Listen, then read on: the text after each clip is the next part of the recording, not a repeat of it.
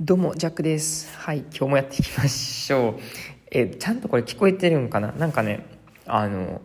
すごい響いてる感じがすると思うんですけども、まあ一旦気にせずですね、聞いてもらえたらなというふうに思いますし、まあ僕のね、その環境がちょっと少し変わってきてるんじゃないかなっていう部分も見えるのかなというふうに思っております。そしてそして、まあちょっと寝起きっていう部分もあってなのか、えー声がですね、ちょっとうまいこと出てない感じはしますけども、はい、まあいいでしょうということでございます。今現在はですね、えーっと、7月の13日ですね、はい、木曜日に、えー収録をしております。そして現在地はですね、シントラと言われます、まあリスボンからですね、ちょっと、えー北西に行ったところですね、大体1時間ぐらいなんですけども、なんでそこに来たかっていうとですね、まあ、ご友人の紹介でですね、あの、日本人の方がね、このシントラの方に住まれているっていうことで、今ですね、そちらのご家族にご厄介になりながらですね、この1日、まあ、1泊2日ですね、はい、過ごさせてもらってるんですけども、ちょっとこれについてはですね、また 次回撮ろうかなって感じなんですけども、端的に言いますと、えーっとね、宮殿です。本当に、あの、最初ね、あの、この場所まで来てね、みたいな感じでね、メッセージで来たので、あの、住所も打って、んで、いざ着いたらですね、なんか、え、ここ、なんすか？みたいな、本当にね、あの、なんです、あれ。あの、大きな門がですね構えられていて、はい、そんな玄関から始まってなんですけども、はい、ちょっともうねあの情報量が多すぎるのでまたそれについてもですねお話はしたいですし、うん。まあ、今こうやってね分かるように結構あの何ですか広い空間で撮ってるんですよね。ここが今僕がねあの泊まらせてもらってるところなんですけども本当にえ、一家族分ぐらい住めるぐらいのですね、はい、部屋が1個あってもうここ使ってないからみたいな感じでね。そして何？建物も1個2個3個4個。5個6個分かんないぐらいあってでねあのメインのとこで今住んでるからっていうのであの、まあ、僕とはねそのそもそもこの建物がねこの隔離されてる感じなんですけどもいやちょっとね今までにないこの何ですかね出会ったことないうん、生活環境でして、まあ、言うてしまえばねあの何ですかエアビとかであの泊まってるような感覚なんですけども本当にあのありがたく済ませてもらってるなっていう感じなんですけどもめっちゃゴーゴー言い出しましたね。はい、まあ、そんな中で、はい、お送りしていこうかなっていうふうに思っております。はい。で今日はね何を話すかっていうことなんですけどもあのロカ岬ってねご存知ですかね、はい、ヨーロッパ、えー特にユーラシア大陸の最西端って言われるね一番西側に、えー位置していると言われているロカ岬へですね行ってきました、まあ、それについてねちょっとお話できたらなというふうに思ってますのでお楽しみください。それでは本編スタートです。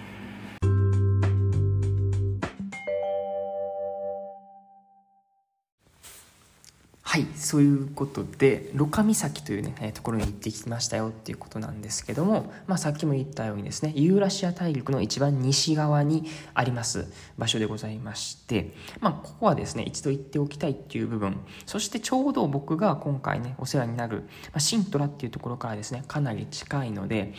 えーまあね行くしかないでしょということで、ね、予約予約っていうかねあの予定を立ててたんですよね。そしたらですねあの僕がちょうどその時に泊まっていたホステルで出会ったですねアジア人の方がですねあのおアジア人だとか思いながらちょっと話しかけたところですね韓国の方でしてジェジェっていう方なんですけどもその方と一緒にねあのちょうどその人も、えー、ロカ岬にちょっと行きたいんだよねみたいな話をしてたのであじゃあ一緒に行こうよということでなんとですね初めてこの旅にしてあの、まあ、誰かとねあの共に観光するとかねあの共に過ごすっていうことをやってみたわけでございます。はいでそのねジジ君なんですけども結構ねいろんな共通点があったんですよね。それが何かっていうとまずですねまあ、僕はねあの別に学校の先生をやっているわけではないですけども、まあ、教員のね、えー家庭を修了したっていう背景があったりとか、まあ、バックグラウンドにその教育教員っていうのがあるわけなんですけどもなんとねこのジェジ君はですね元学校の先生なんですね。はい。私立の学校で働いていてちょうどコロナ2020年21年を機にですねあのまあ、辞めるというか、次のステップへっていうことなんですけども、じゃあね、辞めてどうなったかっていうと、現在はですね、フリーランスをされているっていうことで、あ、なんか、ちょっと似てますやんとか思いながらですね、なんか3つほどですね、あの、やられてました。え、会計とか、あと、ミュージシャンですね。あの、アフリカの、多分ね、ジャンベって言われるね、太鼓ですね。はい。確か僕がね、これフォルケでですね、このジャンベのなんかね、ワークショップみたいなのあったのを覚えてて、その話もできました。はい、そんな感じで、えっとね、まあ、ミュージシャンって言ってもその中で、な、えっとね、チームで、この、演奏するっていうね、あの、このミュージシャン。そしてキャリア教育みたいなところもですね、なんかすごい、あの僕らにとってとか僕にとってもすごい興味のあるホットなワードだったので、はい、それについてもひたすらね喋るっていうことをあのもう道中ですねやっておりました。で年齢は25歳っていうことで全く同じっていうところでも共通点があったって感じですね。まあお互いですよね。あのアジアっていうのもあるしあとそれぞれの国の言語を話すわけなんですけども、まあ、英語を介してですよね。ちゃんとこのお話ができたっていう部分が結構僕はねすごい良かったなっていうふうに思います。で今までどちらかというとね、この壁にぶち当たってみたいな話が多かったんですけども、やっぱこう1対1でこうね、喋るってなると、こうね、話は積み上がっていきやすいので、あの、すごいね、喋りやすかったなっていう部分もあって、ちょっとまたね、改めて、うん、自分のこのね、英語にこう、まあ、見つめ直すもそうだし、うん、なんかね、あの、ちょっと元気になったなっていう部分もあります。はい。そして、まあやっぱね、ここで、ね、あの、まあ、目的の一つであります。このロカ岬なわけなんですけども本当にねこれはね言葉では言い表せないくらいのですね壮大な海が広がってまして、ね、もう最西端なのでもう自分の立っているところ以外は全て海なんですよね。水平線があっておそらくあここから続くのは何ですかアメリカとかあのあの辺ですね。あの辺ですね。北アメリカ南アメリカとかそういう大陸があったと思うんですけども、はい、その辺につながっているんですけどもね、まあ、でも全然ねあの大陸も見えませんので一面真っ青。そして何度あれ？180度以上よね、うん、もう一面が海海海って感じで。そしてね昨日もまあ今日もそうですけども天気が最高であるので雲一つない空でですね空の青海の青それを見るっていうねうんなんかねやっぱ自然って、まあ、ちょっとこう怖さもありましたね。うん。まあ風が強すぎたっていう部分もあるんですけども、まあ、それは結構ね強いのはいつでいつ行ってもねあの風が強いんだよねみたいな話をしてたんですけどもうん。やっぱねそれだけ自然のこの竹々しさっていうんですかこのすごいワイルドな感じですよね。をすごいね感じたなっていう部分がありました。うん、そしてそして、まあ、なんといってもね、まあ、僕たちだからできることっていうのをねこうやってみたわけでございます。結構ねあの、まあ、思考といいますかねあの趣味なんかもこう似てる部分からちょっとせっかくだしこれやろうよあれやろうよみたいなことを提案したらね本当にあの快くですね、え乗ってくれて、まあ、それこそねあの、まあ、ロカ岬でも多分レストランとかはあるんだけども、まあ、そんなんよりもね、まあ、僕たちがスーパーであのボトルワインと,、えーとね、エッグタグトを買い集めてですね。そしてロカ岬でですね絶景を楽しみながら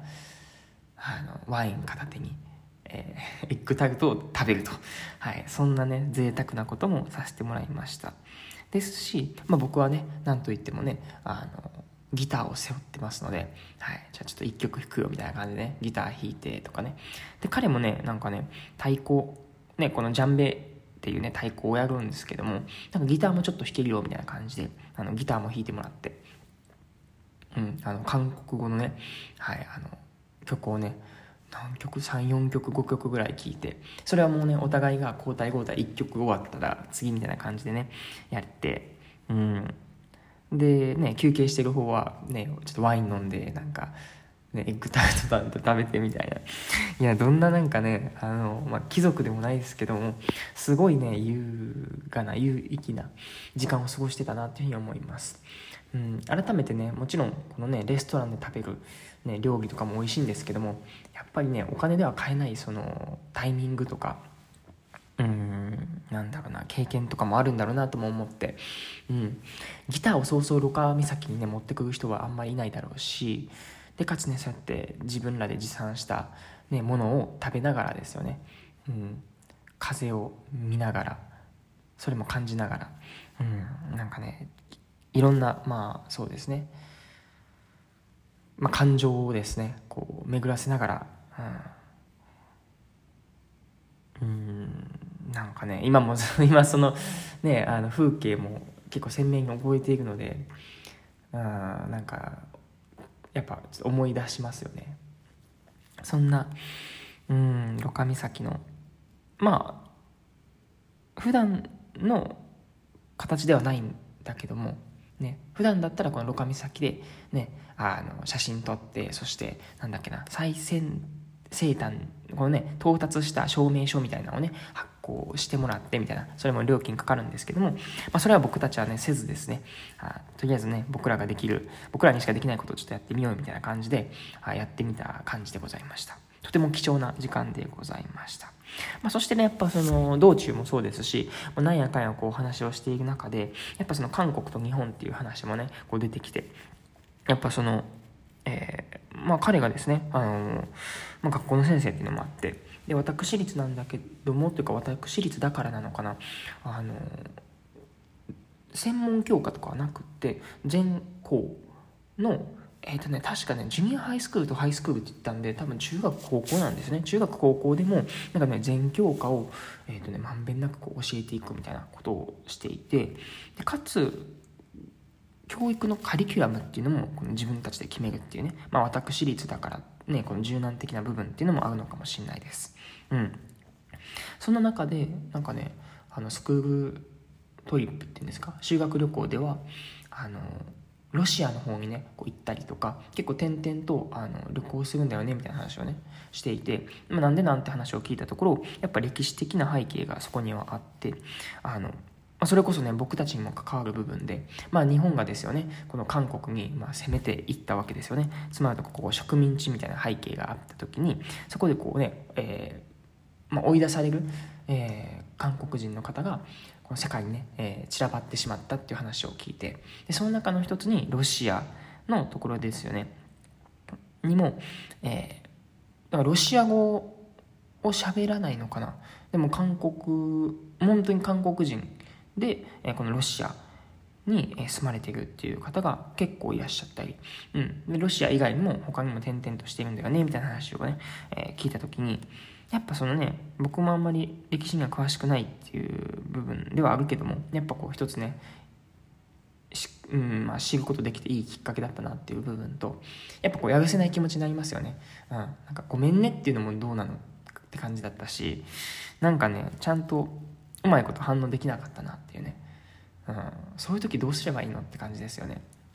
うんまあ、日本からそうやってね攻め入れられてみたいな話があってやっぱ僕らその日本としては日本人としてはやっぱちょっと申し訳ない気持ちになったりとかねなんかねなるけどもじゃあどうすればいいの？みたいな感じですし、まあ、そこもやっぱりねあの知っていくことの大切さみたいなのをね感じました。そしてそして、えー、まあ、歴史的な部分とは、えー、また対照的といいますかね、えー、まあ、現代の抱える問題っていう部分でもちょっとお話ができてやっぱりその教育の格差とかあとストレス社会みたいなところがすごいあるよねっていう話もあってね。ちょろっとこのお話をしたんですけども彼がフリーランスでやっている事業でこのキャリア教育みたいなところがあって、なんかまさにそれもうん。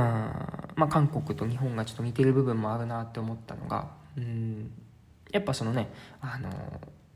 こうお金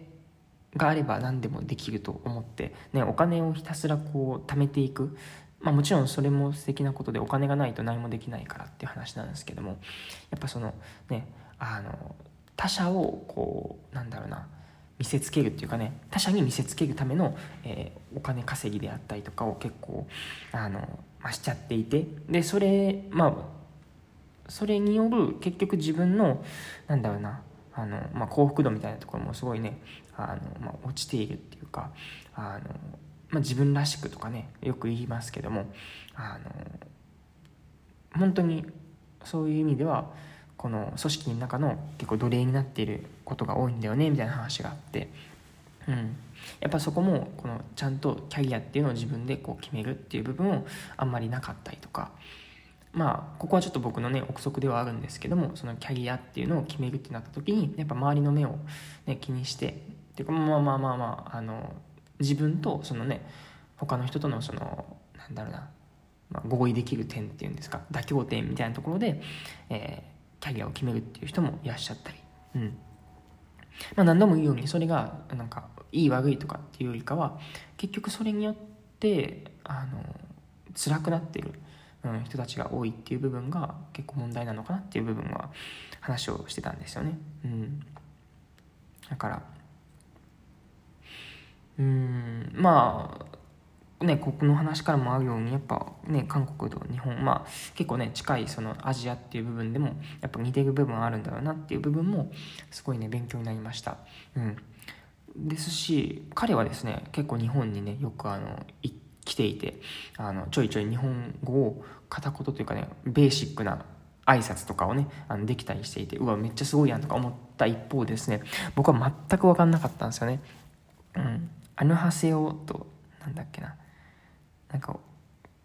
なんちゃらサムミダみたいなありますよね。とかとか。っていうのを、えー、なんか教えてもらったりとかしたんですけどもやっぱ改めてそうやってね友人ができるそのね今までの国で、うん、いなかったその友人っていうのができるとやっぱそのね国のことについて興味を持つし、ね、でまたおいでよと。あの僕ははじめまだ、ね、韓国に行ったことがなくって。って話をしたら、うん、あの家止めてあるしみたいな。あのまたおいでよみたいな話をねしてもらって。うん。なんかそうやってね一人一人こうつながっていく。そうするとねこう世界もこう広がっていって、ね、韓国の問題とかねそういう時事問題とかこう社会の問題とかなるとやっぱそのねジジェ君の顔とかも思い浮かべたりとかしますしなんかそういうねあの個人と社会っていうのがこう結びついていく感じっていうのがなかなかね新鮮だったし、うんまあ、これはね別に韓国だけじゃなく、ね、今まで過ごしてきたデンマークとかもねありますしうんなんかもっとねあのそうねあの漠然となんかみんなと友達になるっていうよりかはこう巡り合わせっていうんですかね、うん、本当に偶然が偶然を呼んでそこで出会った人っていうのをやっぱ大切にしていきたいなっていうふうにも思いました。うん。そんな感じの、えー、ロカ岬のね話やったんですけども大半ですよね。このジェジェ君とのね会話っていうことで、はい、なかなか、はい、貴重な経験ができたんじゃないかなというふうに思っております、はい、で今日はですね一日ちょっとあのここでね今住んでるところであの、まあ、お休みというかねあのするんですよね。で今日のもうえっ、ー、とね夜には出発してちょうど明日のですね朝の6時ぐらいからですね僕フライトがあって、えー、リスボンからですねチューリッヒの方に行きます、えー、チューリッヒはスイッチャーランドなんで、えー、スイスですね。はい。に行ってまいります。そこでもですね日本人の、えー、ご友人が結構集まってくれてるみたいで、ね、なんか楽しいですね。こうやって各地で日本の方とお会いしておしゃべりできるっていうのは本当に